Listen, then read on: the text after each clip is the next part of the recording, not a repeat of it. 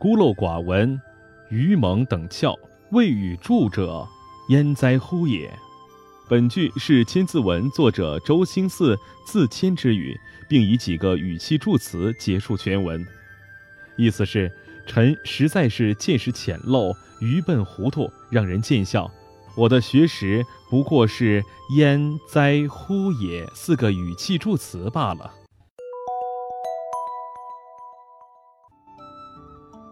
巧用虚词骂叛臣，在古代汉语里。知乎者也，焉以哉等词都是虚词。所谓虚词，是说这个词本身没有实际意义。虚词因为虚，往往被人们所忽视。其实，在特定的语句里，如果能恰当运用虚词，往往会收到四两拨千斤的功效。明朝人洪承畴小时候天资聪颖，博览群书，治国平天下是他的志向。万历四十四年。洪承畴参加科举考试，中了进士。崇祯皇帝在位的时候，他任兵部尚书，能文能武，屡立战功，深得皇帝赞赏。洪承畴素以忠节自名，经常教诲门生，部下要为国尽忠，不做可耻的叛徒。他还亲笔写了一副对联：“君恩深似海，臣节重如山。”特意让人挂在厅堂正中，以显示自己对皇上的忠心。一六三六年，清皇太极即位后，准备南下同明朝争夺天下。一六四一年，洪承畴率十三万大军开赴东北松山，要与清军决一死战。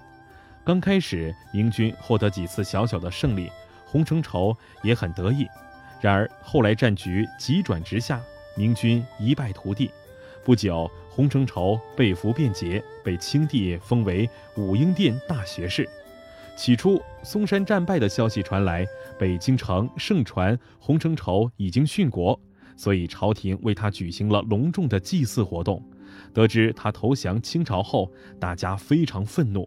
据记载，北京陷落后，洪承畴把母亲从福建接到京城。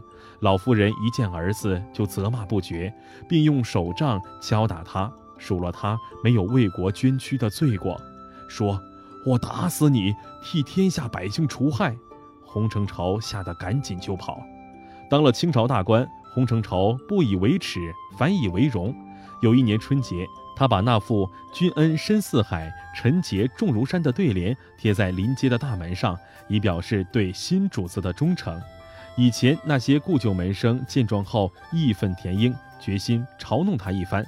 一天晚上，有人在那副门帘的末尾各填了一个虚词，将其改为“君恩深似海矣，臣节重如山乎”。这样一改，联语的意思大变。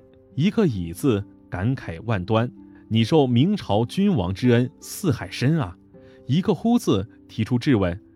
你的节操真像山那样不可动摇吗？嘲讽的意味可谓辛辣有力，入木三分。背叛民族的人会被后人唾骂万世。